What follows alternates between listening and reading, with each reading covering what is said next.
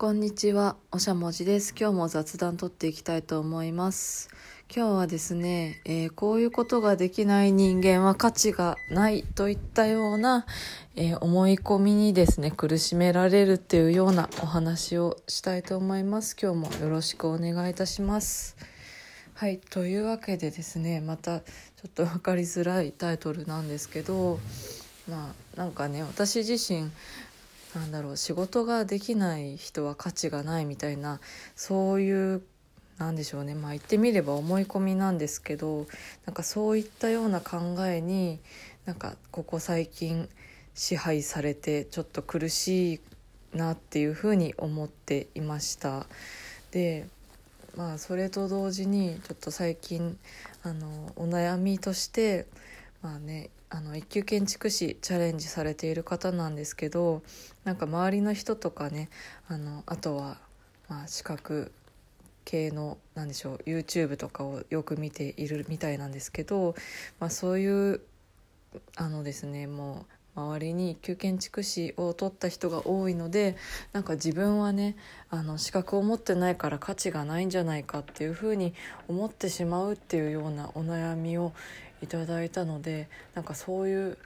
なんでしょうねこういう自分みたいな人間は価値がないっていうような思い込みについてちょっとあの考えてみました。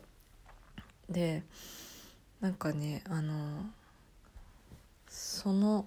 まあ私の中にあのしあ、えっと仕事ができないと価値がないっていうなんか思い込みがあるなって気づいたのはそのお悩み相談をいただいたからなんですよね。なんかうんなんとなく自分の中でこう周期的になんか辛いなって思う時期があってでまあなんだろうなっていうふうに思って、まあ、その時期をですねなんとかやり過ごしていたんですけどなんかねそのね一級建築士ない自分が価値がないっていうご相談を受けてなんかその人に対してもうどういうふうにねあの声をかけてあげたらいいんだろうっていうのをですね、うん、よく考えているうちになんか自分の中にもそういう似たようななんか思い込みがあって苦しんでいるなっていうことにですね初めて気づけたんですよね。なんかそれが今回すごくなんかね自分の中で新しい体験というかなんかね不思議な感じだったのでもうねあんまり考えがまとまってないんですけど今お話ししています。でそのね一級建築士がない自分が、えー価値がないという質問者さんに対して、まあ、どういうふうに回答しようかなと考えているんですけど一つがですねうんまあなんでしょうまあとりあえずそれはねあの一級建築士がねない人間は価値がないなんていうものはもう単なる思い込みなんだっていうことを、まあ、伝えたいなというふうに思いました。だってそういうね法律で決まっていたりもしませんしねなんだろう逆にねあの私なんかねあの奇跡的にその合格してしまってで次の段階でこう、ね、仕事ができないっていう課題にぶち当たってる身としてはまあねなんとなくこう自分の過去のそういう成功をちょっと過小評価してしまうような感じがあるのでもう本当にいやいやいやそんなことないよっていうふうに思えてしまうんですけどねだからうんなんだろうなそこにね一級建築士の取得っていうものに一生懸命になるあまりなんかねその目標がすごく大きなものに見えてきてしまっているのかなとは思いました。で例えばまあそのね建築の仕事をしているからそういう一級建築士っていうものはなんかすごいものだとか、まあ、あるいは絶対持ってなきゃいけないものだって思う人もねいるのかもしれないんですけどまあ他の業界で例えば働いてる人から見たらまああの持ってるのはすごいっていうふうに思うかもしれないんですけどなんかね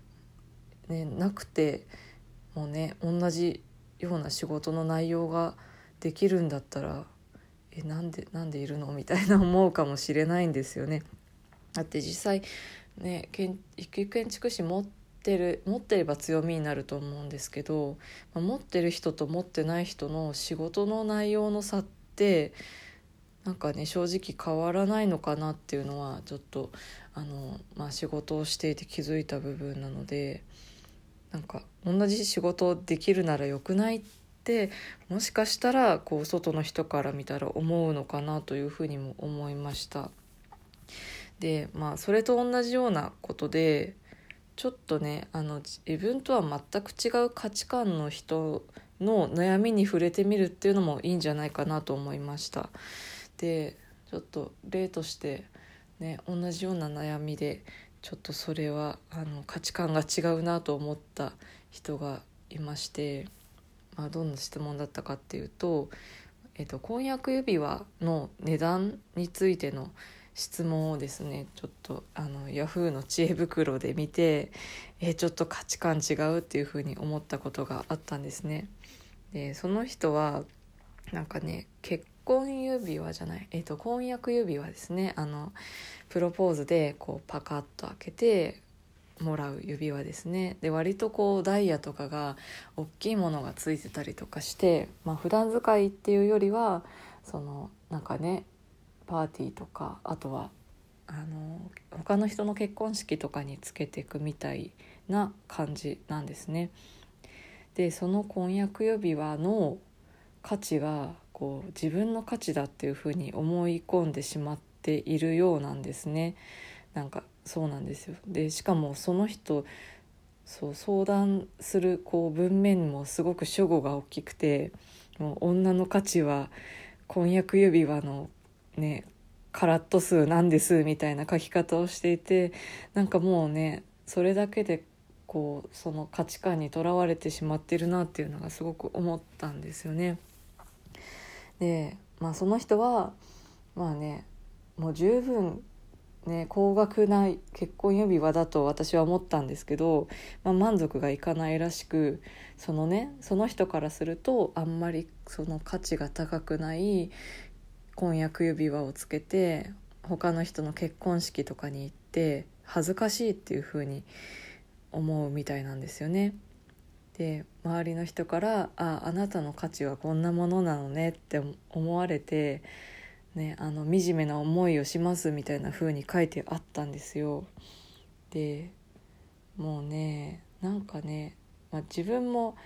自分はあの婚約指輪もらわなかったんですよねあの、まあ、欲しくないし、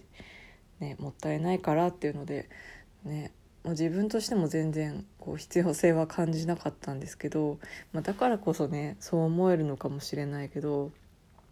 もうねねそんなね自分の価値観が指輪のねダイヤの価値なんてもう言わないでくれっていうふうに思いました。ねなんだろうその人がねどんな人かわからないんですけどなんか人間なんか人ってそんなねなんだろうお金じゃ測れないようなねその人の良さっていうのがあると私は思うんですよね。もう周りの人を見ていてやっぱりどんな人でもいいところっていうのはすごく持っていると思うのでまあねきっとその人にもまあ、うん、いいところはどこかしらあるんじゃないかなと思うんですけどなんかそれってなんかお金で言うといくらとかなんかそういうもので絶対測れないものだと自分は思っているんですよねもうもっともっと素晴らしいものだと思ってるんですよだからまあねその自分の価値が指輪の価値なんてことはね絶対まあ私からしたらないと思うんですよね。うん、だからまあねそうそれをね逆を返せばまあ、ね、それは全く別の価値観の人だからそういうふうに思えたわけでそれをですね自分の悩みに当てはめてみるとちょっとねなんか自分でこう納得できる答えが見つか見つかるのかもしれないっていうふうには思いました。例えばねうん、なんか私の場合はだから仕事ができない人は価値がないっていう風な悩みだったんですけど、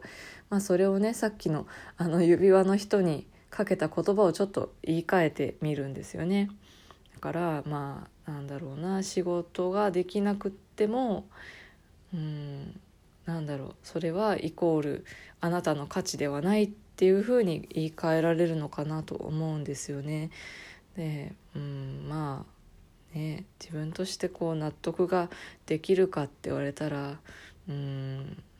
まだねちょっとなんというかまあそうは言ってもねって言いたくはなるんですけど、まあ、自分がね他の人に投げかけた言葉がこう返ってきてるっていうふうに思うとまあねちょっとなんか無限にはできないなというかまあそういうところもあるのかもなっていうのでちょっとはね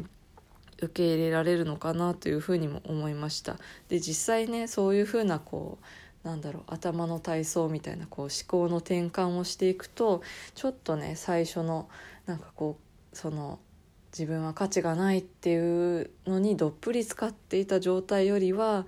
楽になる感じがちょっとするんですよね。だからこれもなんかあの、まあ、YouTube でえー、以前お話ししたんですけど認知行動療法みたいな感じですよね。あの自分でこう自分に対してなんか別の見方もできるよっていうのをこう言ってあげるでその結果自分の気持ちがちょっとずつ楽になっていくっていうような感じですよね。うん、なんかそれと似たようなことができているのかなというふうに思います。でまあこれをですね、まあ、自分でもまあ、すごくいい気づきが持てたので、まあ、この内容をですねもうちょっとブラッシュアップして、まあ、YouTube の方であのお悩み相談の回答ということで、ま、後日アップしたいと思います。はい、今日はですねまあ、なんだろう先取り YouTube みたいな感じになってしまったんですけど、まあ、あの自分は価値がないっていう風な、えー、そういう思い込みにとらわれてしまった時にまあ、どうしたらいいかというか、まあ、自分がなんかこういうふうに思ったよってことをお話ししてみました。今日はこの辺にします。ではでは。